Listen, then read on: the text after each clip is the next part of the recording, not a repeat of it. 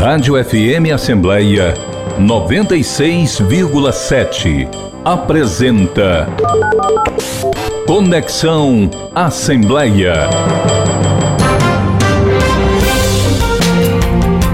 Olá, o Conexão Assembleia já está no ar, o programa multiplataforma da sua Rádio FM Assembleia, que é transmitido na FM 96,7, na TV Assembleia e também no YouTube. A Rádio FM Assembleia está no YouTube em um novo canal, então não esqueça, arroba Rádio FM Assembleia. Você entra lá, clica no sininho, se inscreve para ativar as notificações do canal e saber todas as novidades que acontecem por aqui. E para participar do nosso programa, enviando algum comentário ou sugestão, anote o número do nosso WhatsApp: 859-8201-4848. Eu sou Kézia Diniz e convido você a nos acompanhar nesta conexão. Seja muito bem-vindo. E o programa Conexão Assembleia desta semana recebe o médico mastologista Dr. Elvis Lopes, ele que vai tirar dúvidas, as principais dúvidas sobre câncer de mama nesse mês de outubro, que é marcado pela mobilização do Outubro Rosa. Doutor Elvis, seja muito bem-vindo ao nosso programa, um prazer receber o senhor aqui. Prazer é meu, honra é minha. Doutor Elvis, vamos começar falando sobre, acho que a principal é, temática desse Outubro Rosa, que é justamente a prevenção. O que é que as mulheres podem fazer? Eu sempre falo as mulheres, né? Porque acho que é o público-alvo, mas o que é que se pode fazer para prevenir o câncer de mama? É, a gente tem que falar aqui em dois tipos de prevenção, Kézia. Uma é a prevenção secundária, que é o que a população conhece, que na verdade é a detecção precoce do câncer de mama, que isso é feito com um exame simples e de baixo custo, que é a mamografia. E por que, que a mamografia se presta para essa detecção precoce, para essa prevenção secundária do câncer de mama? Porque é o, um exame de baixo custo que está comprovado cientificamente que reduz a mortalidade do câncer de mama por conta da detecção precoce desse tumor. Então é o único exame que detecta precocemente o tumor, às vezes em tamanhos milimétricos, onde você tem uma taxa de curabilidade que pode ir de 95% até 99% uh, de cura dessas pacientes que são acometidas pela neoplasia. Uhum. Além disso, a gente tem que falar também em prevenção primária. A prevenção primária é quando você toma medidas para evitar do câncer aparecer. Porém, a prevenção primária não se faz, é, é, que seriam, às vezes, medidas até mais radicais, como mastectomia profilática, mastectomia preventiva, por exemplo, retirar a glândula mamária antes do tumor aparecer, mas essa medida ela só é aplicada para uma população de altíssimo risco, não é para a população geral. Né?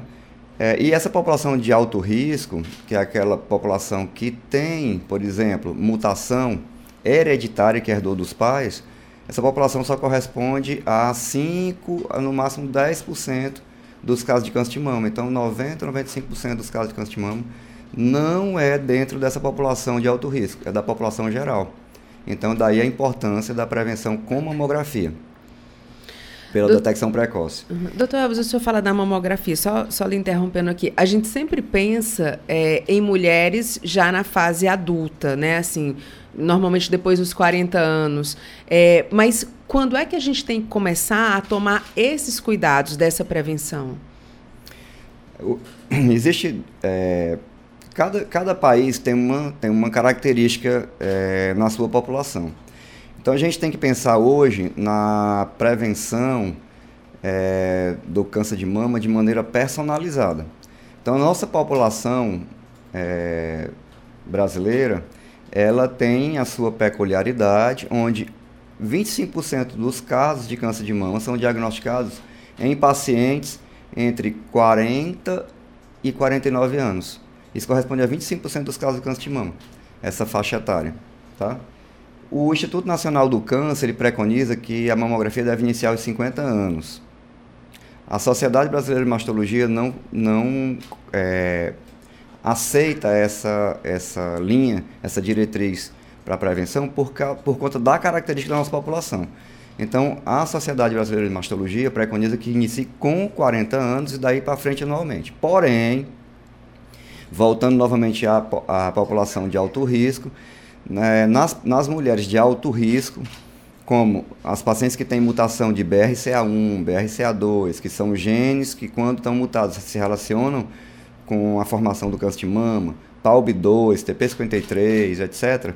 Então, quando as pacientes é, são de alto risco, quando elas são mutadas, por exemplo, ou tem um histórico familiar importante de câncer de mama, com parentes de primeiro grau, principalmente mãe, irmãs, por exemplo, é, essas pacientes devem iniciar a mamografia mais precocemente, por volta dos 30 anos, ou 10 anos antes do, do paciente mais jovem da família que teve câncer de mama. Vamos dizer que o paciente mais jovem teve câncer de mama com 35, 10 anos antes daria 25 anos. Então, essa, essa família deveria começar o rastreamento aos 25 anos. Uhum. Tá? Doutor Elvis, quando a mulher vai virando né, adolescente, ali a primeira menstruação, a gente vai aprendendo que a gente precisa regularmente visitar um ginecologista, cuidar da saúde né, da, da mulher. É, mas quando a gente começa a fazer esse tipo de exame, o médico é que vai determinar, por exemplo, a hora de fazer a mamografia, de acordo com esses relatos, por exemplo, se tem algum caso na família, é, se, enfim, é questão da idade mesmo, avalia outros exames para poder detectar o momento exato em que é necessário fazer esse tipo de exame? É, em relação ao câncer de mama, sim. Né? Em relação ao câncer de mama, sim. A gente tem que colher dados da, da história da paciente para definir quanto que ela deveria realmente iniciar a sua prevenção do câncer de mama. É, mas é, em relação a visitar o mastologista como especialista em doenças mamárias, porque o mastologista não só trata câncer de mama, mas ele trata também é, patologias congênitas da mama, né? É, doenças benignas da mama, não é só câncer de mama. O mastologista ele é um especialista em doenças mamárias, sejam elas congênitas, quer dizer, já nasceu com aquelas patologias, ou sejam elas adquiridas ao longo da vida.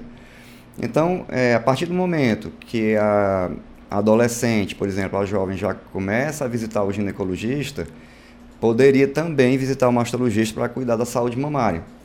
Tá? E até isso é até importante porque, de, de uma maneira bem mais precoce, a gente começa as orientações para aquela paciente específica, é, da, do, das, das, possíveis patologias que ela possa desenvolver ao longo da vida. Uhum. Lembrando também que as patologias mamárias podem acontecer inclusive na infância. Né? É, é, é, por exemplo, as congênitas, tem, tem criança que é, pode nascer, por exemplo, com defeitos da, da parede torácica, inclusive com ausência de mama. A ausência de uma das mamas ou a ausência das duas mamas. São, são situações mais, menos habituais, mas que também ocorrem. Né?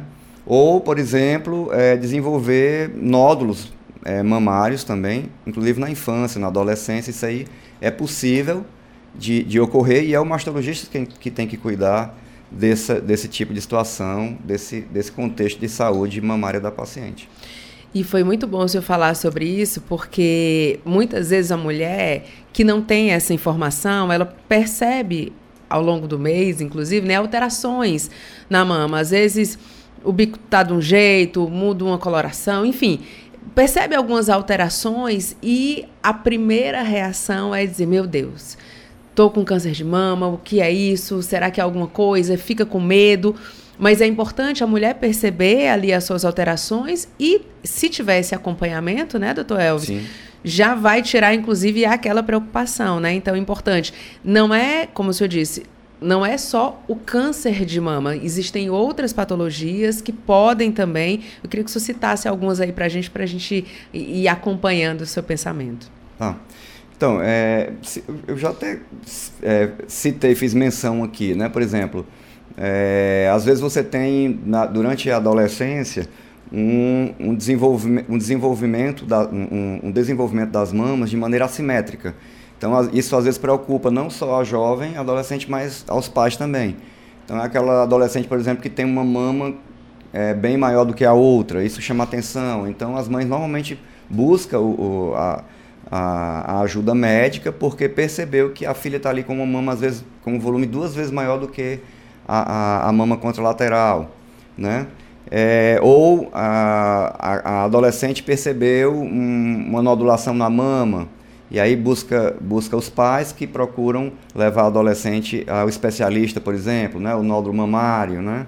Às vezes secreção que sai pelo, pelo mamilo. Isso às vezes é, é assustador também para paciente porque faz relação com, com câncer de mama, quando na maioria das vezes não tem essa relação, né? É, em relação ao nódulo mamário, por exemplo, é, o nódulo sólido da mama, em mais de 80% das vezes ele não é câncer. Ele assusta pelo desconhecimento da população, mas em mais de 80% das vezes esse nódulo ele é benigno. Né? E quando é em mulheres jovens, ah, o diagnóstico mais comum é o fibroadenoma, que é o nódulo sólido mais comum em pacientes jovens do sexo feminino. É, os cistos mamários, por exemplo, que às vezes se vê em, em laudos é, ultrassonográficos da mama. É, os cistos mamários é, são 100% benignos, eles não estão relacionados com câncer de mama, por exemplo, ao contrário do que as pacientes, é, por não terem esse conhecimento, acharem que tem relação com câncer de mama, quando na verdade não tem. Raramente um cisto mamário vai ter relação com câncer, normalmente são cistos, é, não são cistos simples, eles não só têm líquido dentro, mas eles têm é, partes sólidas, vegetações dentro deles. E mesmo assim, na maioria das vezes, é, o diagnóstico é de benignidade, são de patologias benignas, né? É, às vezes com atipia, celulares, etc., mas é, são patologias benignas. Que nessas situações em menos de 1% das vezes pode se relacionar com determinados tumores específicos da mama, com determinados cânceres específicos da mama. Uhum. Mas é, isso é uma, uma, condição mais rara, tá? A saída de secreção pelo mamilo, por exemplo, que também é assustador, é, na, na, imensa maioria das vezes isso é, é relacionado a uma situação fisiológica, natural da mama, porque a mama é uma glândula e ela tem a sua própria secreção, e, ou quando não é uma situação fisiológica, é, o outro percentual maior é relacionado com patologias, com algumas doenças, porém doenças benignas. O, o que assusta na, no fluxo papilar e que deve chamar a atenção é quando ele é, da, é sanguinolento, da cor de sangue, ou quando ele é, é, é como água, transparente. E isso realmente pode é, levar a um diagnóstico de câncer de mama. Mas mesmo na situação em que o fluxo é sanguinolento, né, que ele, que, onde está saindo sangue pela, pelo mamilo, é, também, na maioria das vezes, isso é benigno. Por incrível que pareça, assusta por causa da saída de sangue, claro. mas na maioria das vezes é benigno, é relacionado com uma situação, uma patologia, uma patologia benigna chamada papiloma intraductal. É uma pequena vegetação que nasce dentro do ducto da mama, por onde sairia o leite quando a mulher está amamentando. E ele sangra porque a vascularização dele é um pouco débil na extremidade, ele termina necrosando a pontinha lá da, desse papiloma e sangra pelo mamilo. Então, na maioria das vezes é isso, não é câncer. Agora, quando o fluxo é espontâneo, quando ele sai é, sem que a paciente faça nenhum tipo de expressão no mamilo, ele sai espontaneamente, o paciente acorda, o sutiã está sujo, com, com, secreção, ou, ou é, a roupa né, está é, tá suja com secreção, tem a sujidade, quando é espontâneo e normalmente unilateral, quer dizer, só em uma das mamas, saindo por um único ducto da mama, e isso aumenta a probabilidade de ser patológico. Em algum percentual pode ser câncer de mama. Então, saiu secreção da mama espontaneamente, palpou algum nódulo na mama, mesmo na maioria das vezes sendo benigno, oriento que busque o, o mastologista para que ele é, inicie uma propedêutica de investigação para chegar a um diagnóstico, porque se você detecta um tumor de mama de maneira bem precoce, você tem uma taxa de curabilidade altíssima. Uhum. Doutor, você já falou é, que seriam sintomas, né? A gente poderia é, assim, estipular quais são os sintomas mais comuns?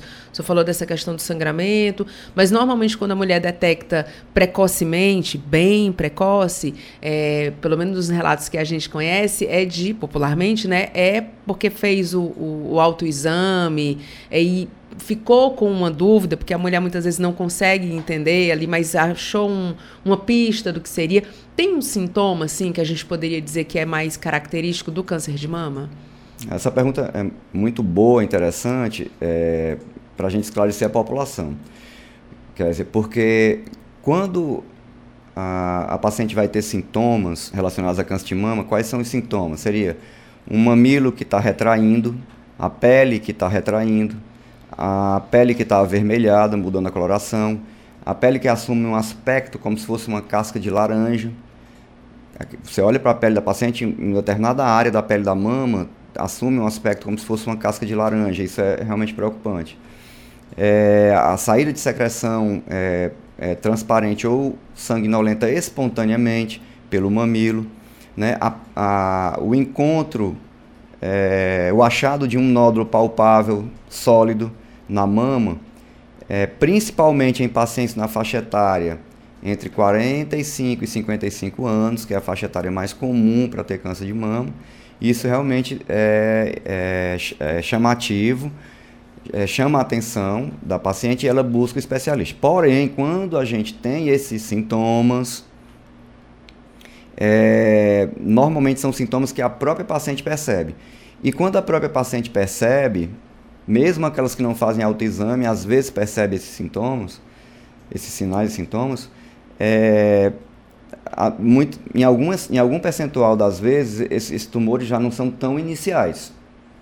Já não são tão iniciais. Então a taxa de curabilidade já diminui um pouco. Tá? O ideal é que você não tenha nenhum sintoma e que você detecte o câncer de mama assintomático. Isso é que é o ideal. Por isso a prevenção Por é isso a prevenção importante. da mamografia. Porque quando você detecta através de uma prevenção sistemática e anualmente, que você colocou aquilo como hábito é, para a sua saúde mamária, aí sim você vai ter a chance de, se algum dia desenvolver câncer de mama, você encontrá-lo numa forma bem inicial, com taxa de curabilidade que vai de 95% a 99%.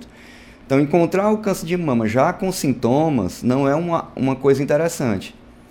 O que é interessante é você detectar precocemente, e a forma de se detectar precocemente, ou seja, sem sintoma algum, é através da mamografia.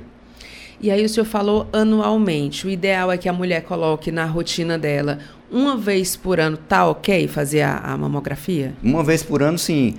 Existem algumas situações em que a paciente foi para a consulta anual com o mastologista, levou sua mamografia, não tem sintomas nenhum, que são as pacientes assintomáticas, inclusive o rastreamento do câncer de mama, que é a detecção precoce ou a prevenção secundária, como chamamos, é, ele deve ser feito em pacientes assintomáticas. Porque quando a paciente já tem sintomas, você não está mais fazendo detecção precoce nem prevenção secundária. Você está fazendo diagnóstico. Então você tem a mamografia para diagnóstico, que é naquelas pacientes que já têm sintomas, que aí você vai diagnosticar o sintoma dela, qual é a causa, né, que pode ou não ser um câncer de mama, e você tem a mamografia de prevenção. A mamografia de prevenção é aquela que você faz na paciente assintomática anualmente a partir dos 40 anos, ou naquelas populações de alto risco antes dos 40 anos, como eu já citei aqui, podendo iniciar aos 30 anos, por exemplo. É, na, no caso da paciente ser sintomática, se ela tiver 20 anos, 25 anos, você não pode esperar ela, ela atingir uma idade mais, mais avançada, como 40 anos, para fazer mamografia, porque a paciente já tem sintoma. Então aí você entra com a mamografia é, de diagnóstico. Então a mamografia de diagnóstico ela pode ser feita em qualquer idade e independente do sexo, inclusive em homem. Se você palpa um nódulo, o homem palpa um nódulo é, atrás do mamilo dele, por exemplo, a, a, a suspeição para câncer num homem desse é muito alta, porque não é comum no homem ter patologia de mama. Doutor Elvis, eu ia inclusive lhe perguntar, porque a gente fala muito da questão da mulher, né? O câncer de mama, mulher e tal, tal. Mas a gente sabe que câncer de mama, mesmo que raro, ele também pode preocupar os homens. Eu vou já falar, vou pedir para o senhor falar sobre esse assunto, mas antes, deixa eu avisar aqui para quem está acompanhando o nosso programa. É, a gente está ao vivo na Rádio FM Assembleia. Nosso programa também é transmitido na TV Assembleia. E se você quiser compartilhar essa informação com um número maior de pessoas, tá achando super interessante aqui a nossa entrevista com o Dr. Elvis, o que é que você faz? Assim que acabar o programa, você vai no YouTube, arroba Rádio FM Assembleia, você pode rever o programa programa ou compartilhar através de link, né? Manda pelo WhatsApp para os seus amigos, para os seus familiares. Você pode fazer o mesmo através do Spotify, Deezer, Apple Podcasts, Google Podcasts. Você compartilha, porque o nosso programa também fica em podcast. Faço o convite para você compartilhar e levar essa informação para um número maior de pessoas. A gente está conversando hoje com o médico mastologista, Dr. Elvis Lopes, para falar sobre a prevenção, tratamento, tirar todas as dúvidas sobre o câncer de mama. E, doutor Elvis, como a gente estava dizendo, né? A gente sempre fala, ah, inclusive na abertura do programa tinha, é, a nossa produção tinha escrito para tirar as dúvidas das mulheres sobre o câncer de mama. A gente sempre faz essa referência às mulheres. Eu suprimi aqui as mulheres porque eu entendo também que essa preocupação deve ser dos homens não só pela saúde, mas também como um incentivo, né? O homem é, incentivar a esposa, a mãe, a filha a procurar o médico também, a entender que a saúde da mulher, é, e normalmente a mulher se preocupa muito com a saúde de todo mundo na família, né? Mas que essa saúde da mulher deve ser estimulada também. Mas vamos falar sobre o câncer de mama nos homens é possível também, os homens também têm que ter essa, esse olhar, né? Não é tão comum, mas é possível. Sim. É, é, como, como é uma situação, uma condição rara no sexo masculino, né? A estimativa é em torno de 1%. O que seria isso, né? É, a interpretação disso aqui, para cada 100 mulheres diagnosticadas com câncer de mama, você vai ter um homem diagnosticado com câncer de mama. Então, a, a, a incidência no homem é de 1%, né? É, porém, é possível sim é, homem desenvolver câncer de mama. Eu, eu, já operei alguns casos ao longo de, de, de 26 anos de, que eu exerço a medicina.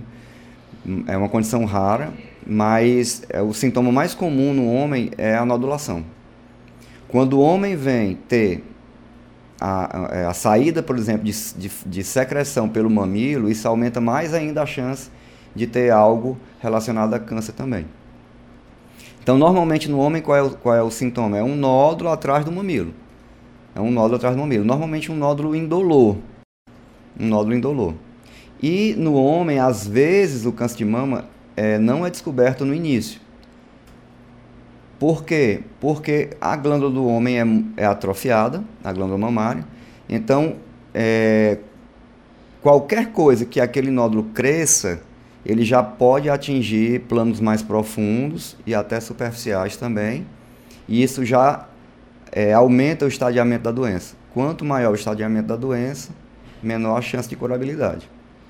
Então, Agora, o homem tem como fazer uma prevenção também, doutor? Não, não existe é, prevenção de câncer de mama para homem em lugar nenhum do mundo, porque é, para você é, ter um exame de prevenção de, de, de, uma, de uma doença, por exemplo, aquele exame ele tem que se mostrar eficaz na redução de mortalidade e, e, e o, o custo-benefício também tem que ser favorável.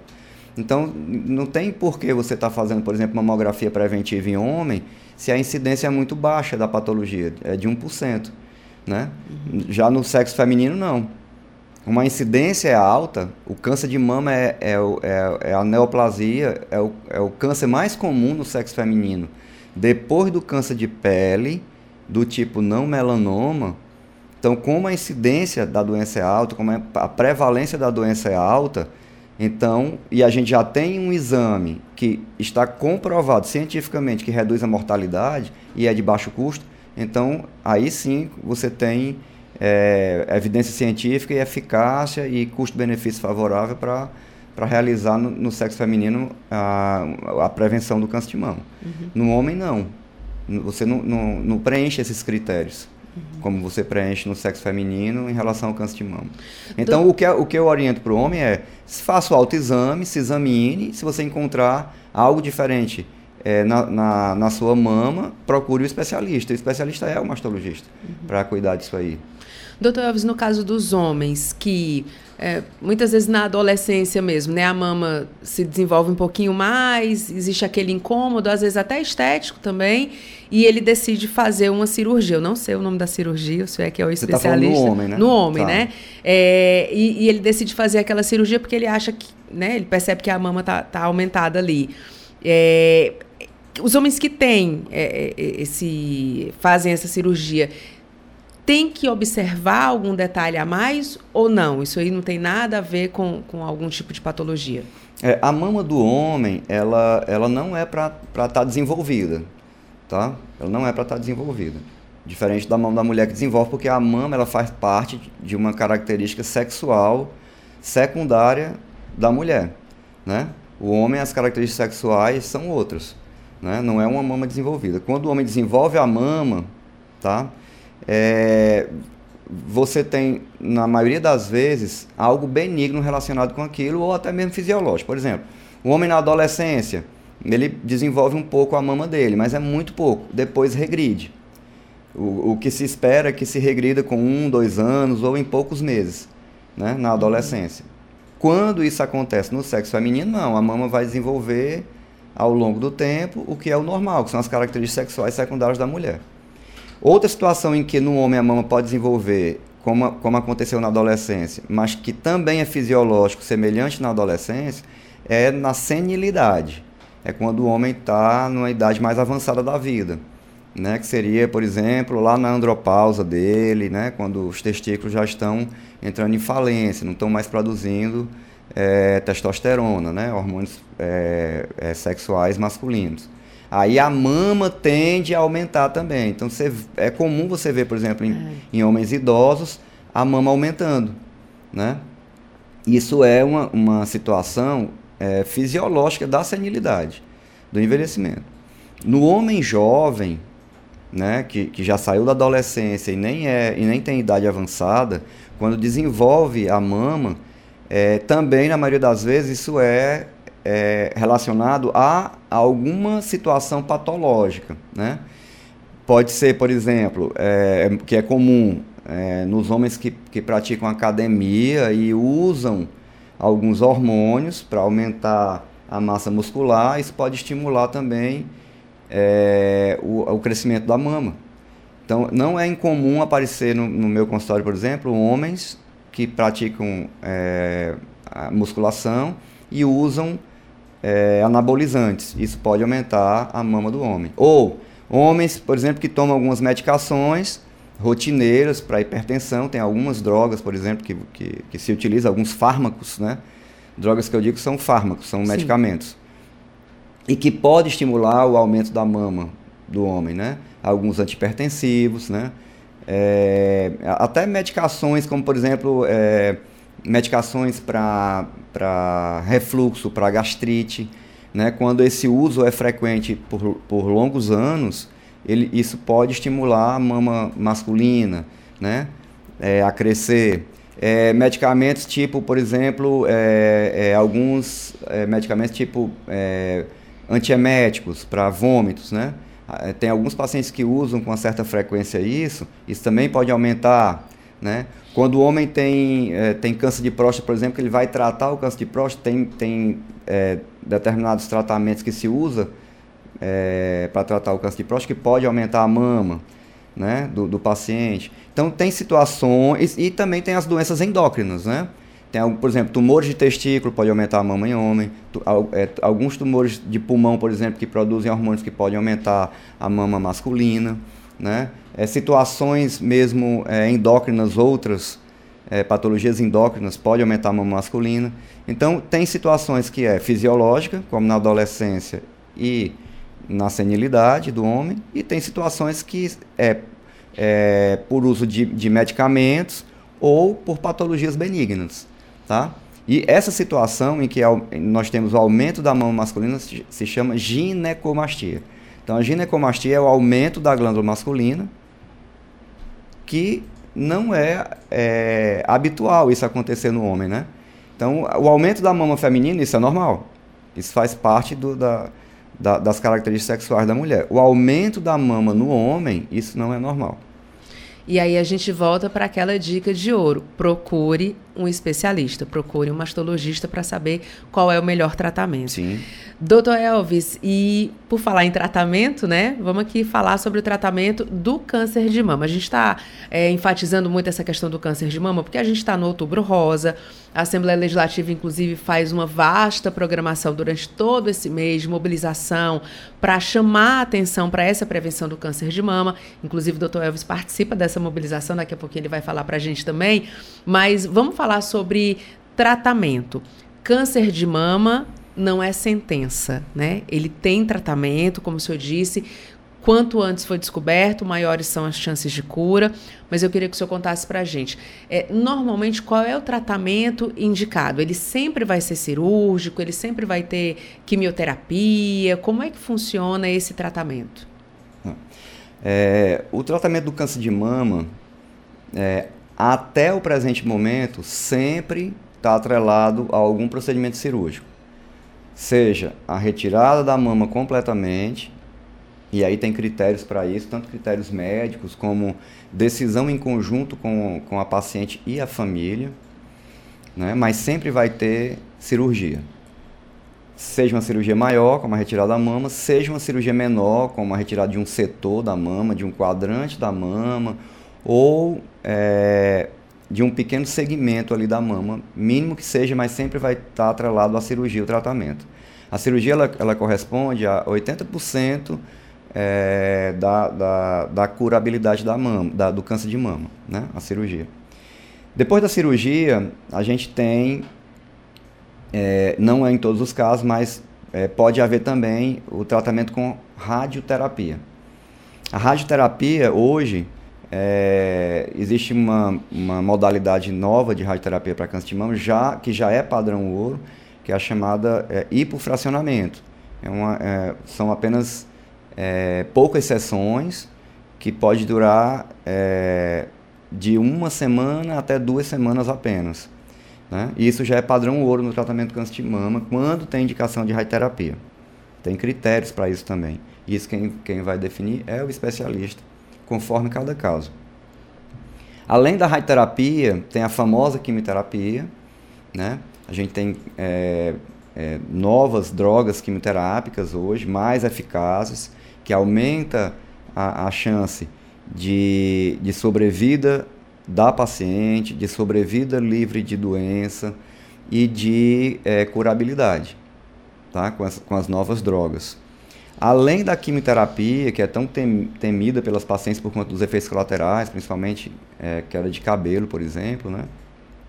que é uma coisa que realmente mexe muito com, com o psicológico da paciente, a gente tem também é, a imunoterapia hoje e, e as terapias-alvo. Então, hoje, o arsenal terapêutico para o tratamento de câncer de mama é muito grande e muito eficaz. Então, essa taxa de curabilidade que eu citei, é, quando você faz a detecção precoce do câncer de mama com mamografia, numa fase assintomática da doença, em que você antecipa o diagnóstico em 5, 7 anos, quando você faz isso, né? porque aquela, aquela imagem que, que você viu na mamografia, que o especialista detectou, ela está antecipando um diagnóstico com sintomas em 5 a 7 anos. Por isso que você está aumentando a taxa de curabilidade. Mas não é só a mamografia que vai aumentar essa taxa de curabilidade. É a mamografia fazendo a detecção precoce, com a conscientização da, da população e os tratamentos eficazes que nós temos hoje. Então, quando você junta é, diagnóstico precoce e tratamentos eficazes, é que você consegue chegar nessa curabilidade de 95%, 99%. Uhum. Doutor Elvis, é, vou, vou falar que muita gente não, não conhece, não, não entende como é que funciona, por exemplo, quimioterapia, radioterapia. É, quimioterapia é aquele tratamento em que o paciente fica, ele recebe a medicação, né, na, na veia, né? Sim. É, recebe aquela medicação. A radioterapia é como se fosse um, um feixe de luz, Sim. né? É, o paciente imagina que vai fazer aí, sei lá, um raio-x, ele fica num Sim. lugar isolado, ele recebe um Sim. feixe-luz naquele lugar onde tem o nódulo. É, mas o senhor falou também em imunoterapia, Sim, né? Como sim. é que funciona essa, essa imunoterapia? A imunoterapia e as- e as terapias alvos, é, isso aí é uma evolução do, do tratamento do câncer de mama que a gente deve às pesquisas científicas e à, e à indústria farmacêutica também, né? É, são, são drogas que não são quimioterápicos e que eles vão agir em determinados receptores da membrana celular do tumor para evitar que aquela, que aquela célula se multiplique e destruir aquela célula e eliminar aquela célula, tá? São, são terapia, a gente chama de terapia-alvo porque é, elas são específicas para determinados receptores. Direto no alvo. Direto no alvo, exatamente. Por exemplo, se a gente tem um, um- um receptor que, que a gente chama de HER2, por exemplo, né? que é um receptor de membrana celular que existe nas células normais, mas existe também em determinados tipos de câncer de mama. Não são em todos. Existem determinados tipos de câncer é, de forma é, é, super expressa, ou seja, você tem um- uma quantidade a mais daqueles receptores em determinados tipos de câncer de mama. Então, quando a gente descobre que o tumor daquela paciente específica tem essa, essa superexpressão desses receptores, então estaria indicado, além da, da- dos outros tratamentos, como cirurgia, quimioterapia, se tiver critério para fazer a quimioterapia, estaria indicado também essa terapia-alvo para aqueles receptores da membrana celular do tumor. E aí a gente usa aí o Herceptin, que é uma da- das drogas, ou é, associado também com o Perjeta, que é uma, uma outra droga, para aqueles receptores. E aí você vai ter uma resposta maior do tumor ao tratamento. Ou seja, se você, você vai conseguir até, em algumas situações, eliminar completamente o tumor só com a, com a medicação. Né? Com a quimioterapia associada a essa terapia, essa terapia-alvo com Herceptin, por exemplo, e Perjeta. Né? Que vão agir naqueles receptores. Porque como eles são receptores de, de crescimento epidérmico, de, de, de crescimento epitelial, que eles vão fazer com que a célula tumoral se multiplique mais rápido e dê mais metástase. Então, se você está atuando naqueles receptores, você está inibindo esse mecanismo de multiplicação daquele tumor. E aí, associado à quimioterapia, a gente pode, em algumas situações, até eliminar completamente o tumor da, da- do sítio lá onde ele nasceu ou de, ou de algum sítio metastático, por exemplo. E isso aumenta a chance de, de cura da paciente, entendeu?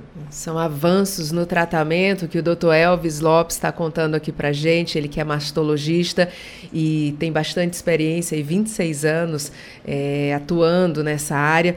Dr. Elvis, o senhor falou, né, entre os tratamentos, a questão da, da cirurgia, né?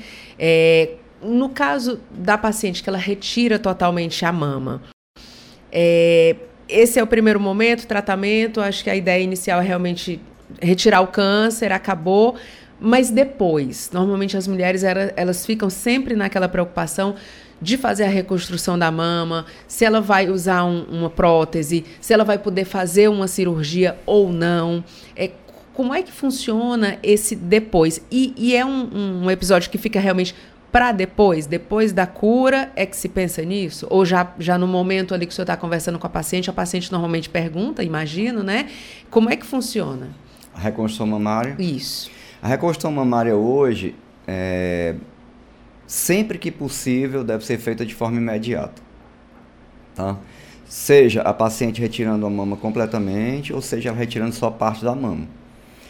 É, hoje nós temos, além da reconstrução de uma mama, de uma mama inteira, por exemplo, com, com prótese, com expansores de tecidos, com retalhos musculares, que, que, onde a gente retira músculo com pele e tecido subcutâneo de alguma área do corpo para levar para a área é, receptora de onde se tirou a mama e reconstruir uma mama com esses tecidos da própria paciente.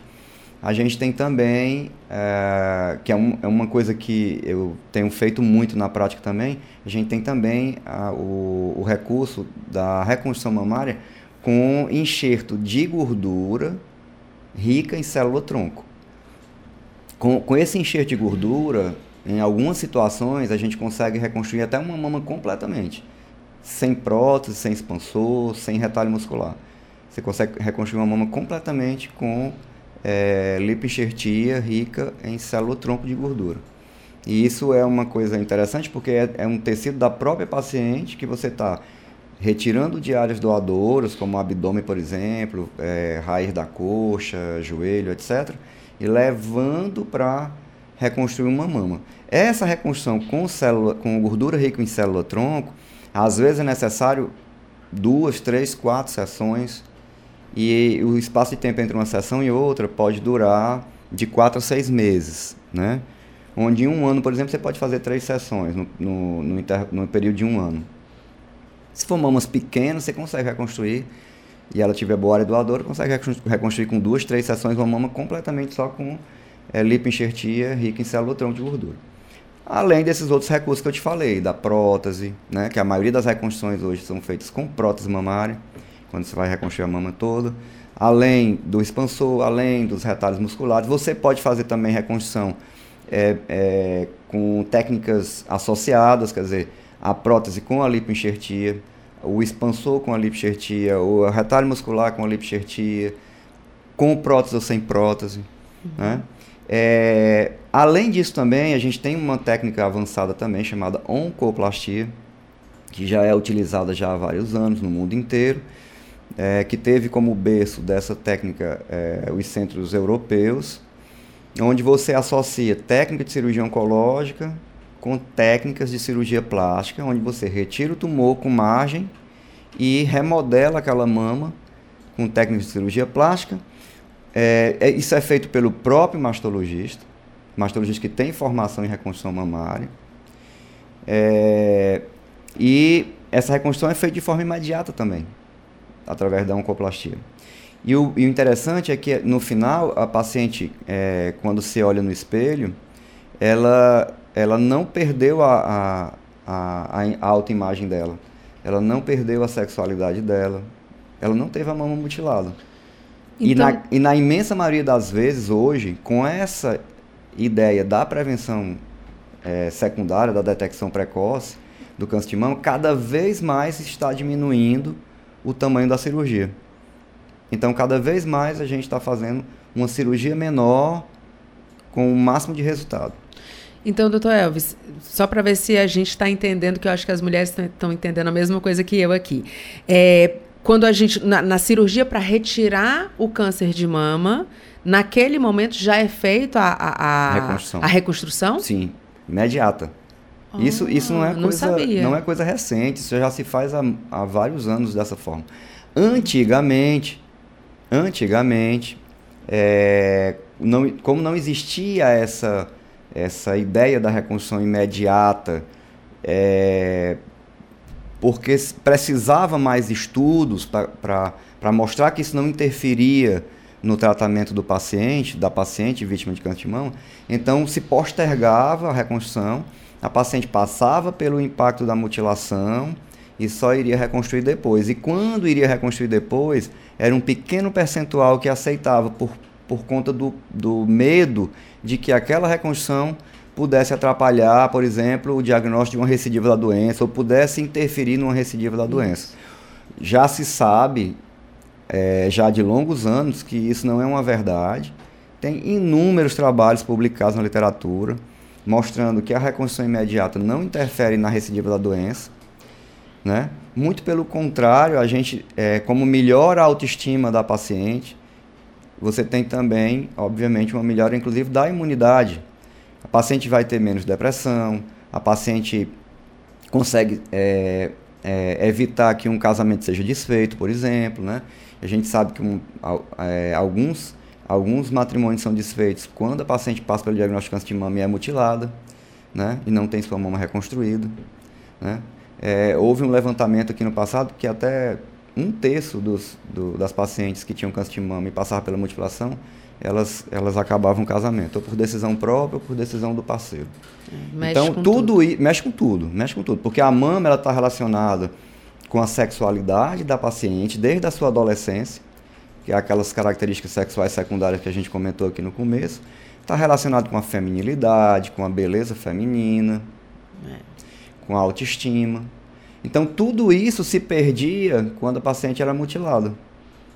Então, a partir do momento que se pensou na reconstrução imediata, claro, com é, sensatez, com, com evidência científica mostrando que isso era bom para a paciente e que, e que não, não, não seria negativo no tratamento da doença, mas sim positivo no tratamento da doença, a gente passou a resgatar tudo isso, a sexualidade, a feminilidade, a autoestima, a beleza feminina, etc, entendeu? Agora, doutor Elvis, isso acontece também, a reconstrução imediata, ela acontece também no SUS, pelo SUS, pelo Sistema Único de Saúde? Sim, desde que na instituição onde a paciente está se tratando tenha é, mastologistas, especialistas é, treinados em reconstrução mamária. Sim. Tá?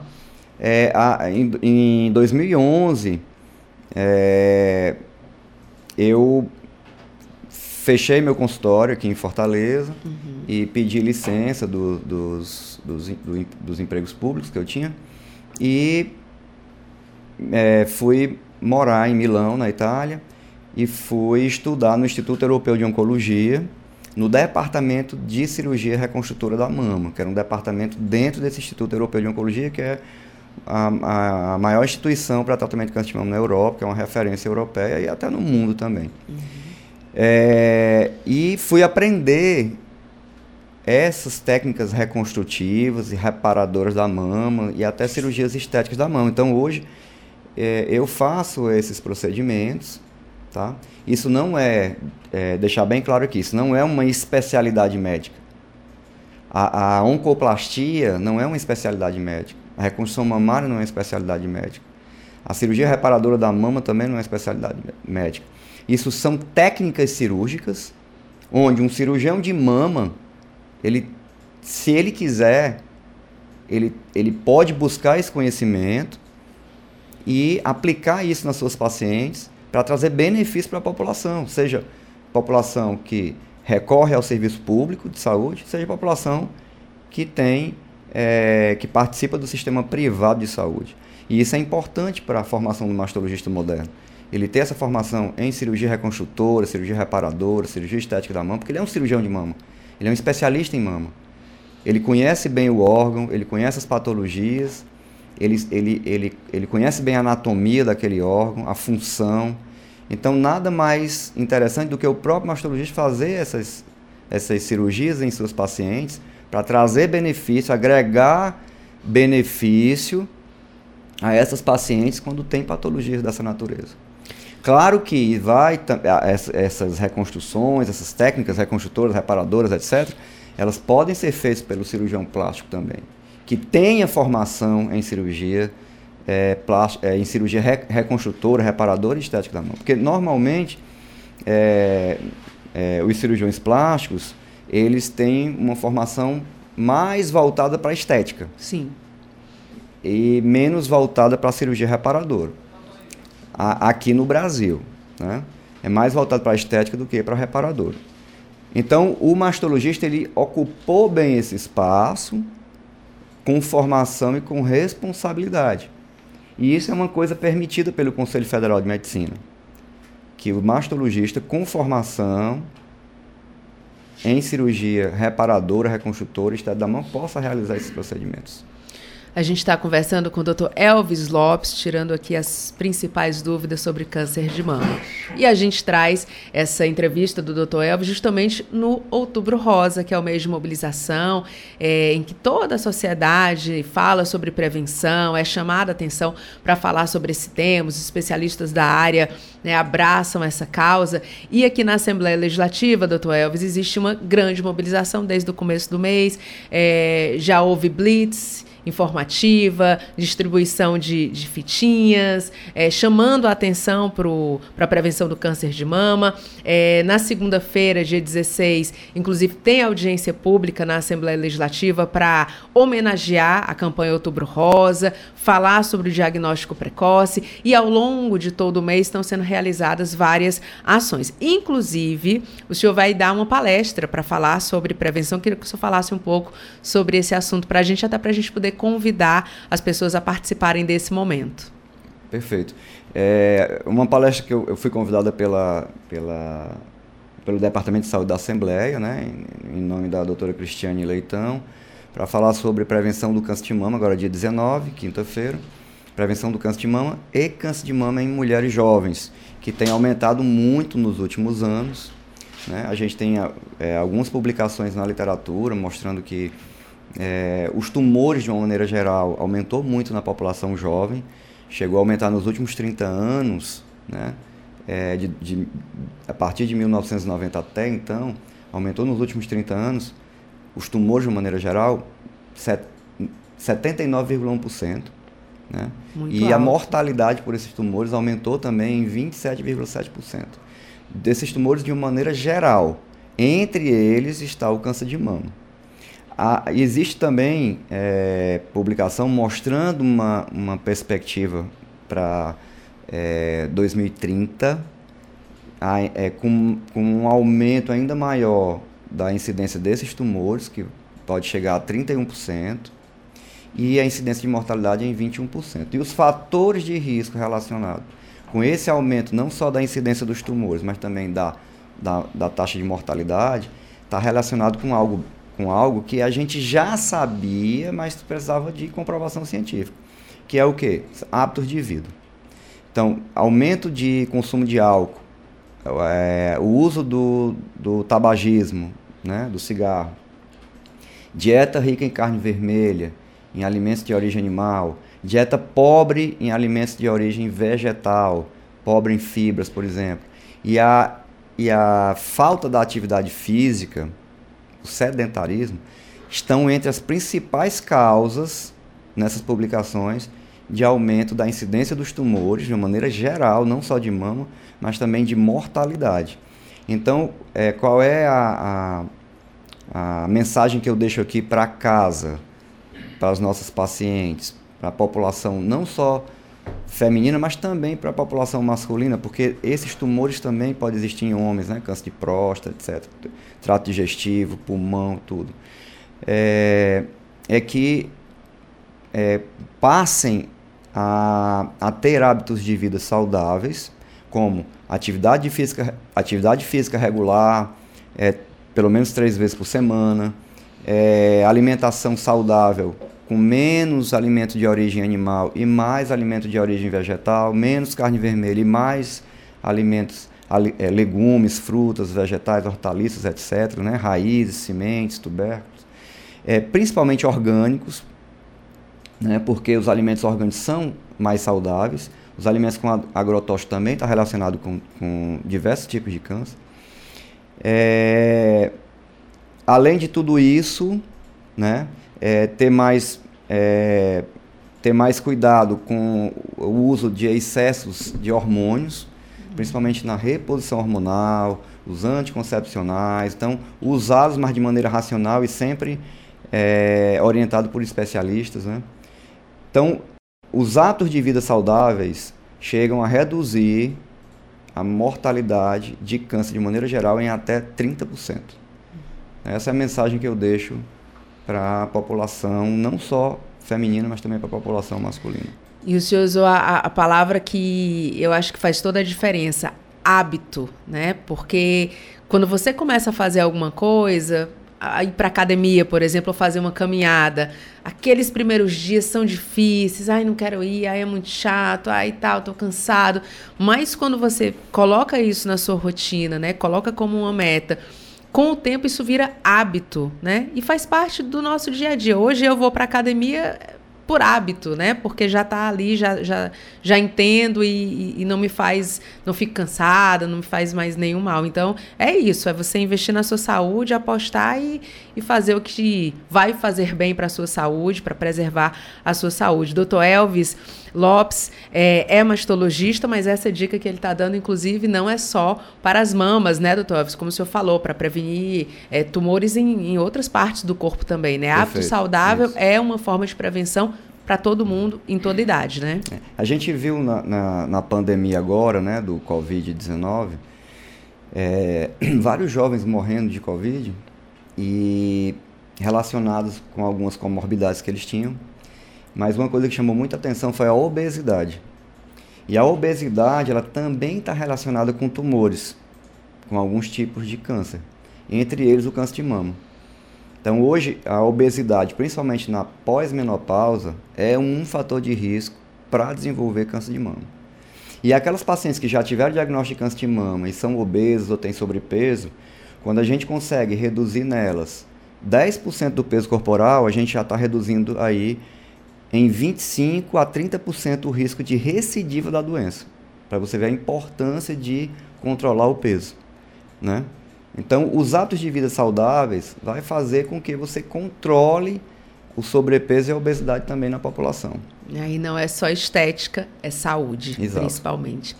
Doutor Elvis, quero agradecer demais a sua participação aqui no nosso programa. Acho que todos os seus Uma pacientes honra. devem falar isso e os familiares também, mas eu vou falar aqui de público que é muito bom conversar com o senhor, porque o senhor fala não falo case, né? Eu falo que as pessoas realmente entendem. Então, acho que foi uma grande aula, um presente, essa sua participação aqui. Agradeço demais. E já fica o convite aqui para senhor participar de outros programas na Rádio FM Assembleia. A gente está sempre em busca de levar boa informação para os nossos ouvintes. Então, muito obrigada. E deixo aqui aberto o, o microfone para o senhor falar a sua mensagem final e dar a dica aí para os nossos ouvintes. É, foi um prazer, uma, uma, grande honra estar aqui com vocês, com a, Kézia e a equipe.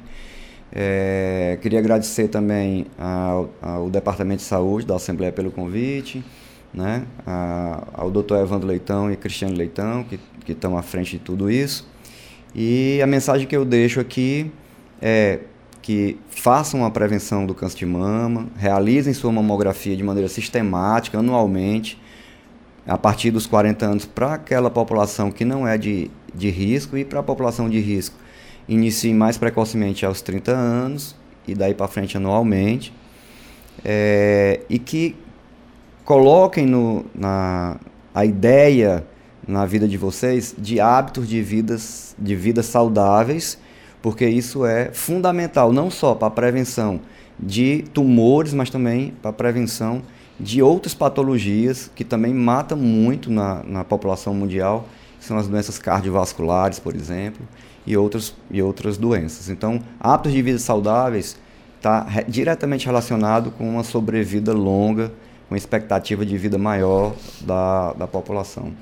Aproveitar que eu sou despedida também, doutor Elvis, para mandar um abraço para o nosso querido Luiz Edson, que é o diretor do Departamento de Saúde e que briga para esse departamento ser o que é, é né? Verdade, é Com o apoio, claro, da é. doutora Cristiane, do deputado sim, sim. Evandro Leitão, mas o Luiz Edson, ele é fora da curva, sem né? Sem dúvida, pra... sem dúvida, que já está à frente disso aí há muitos anos, né?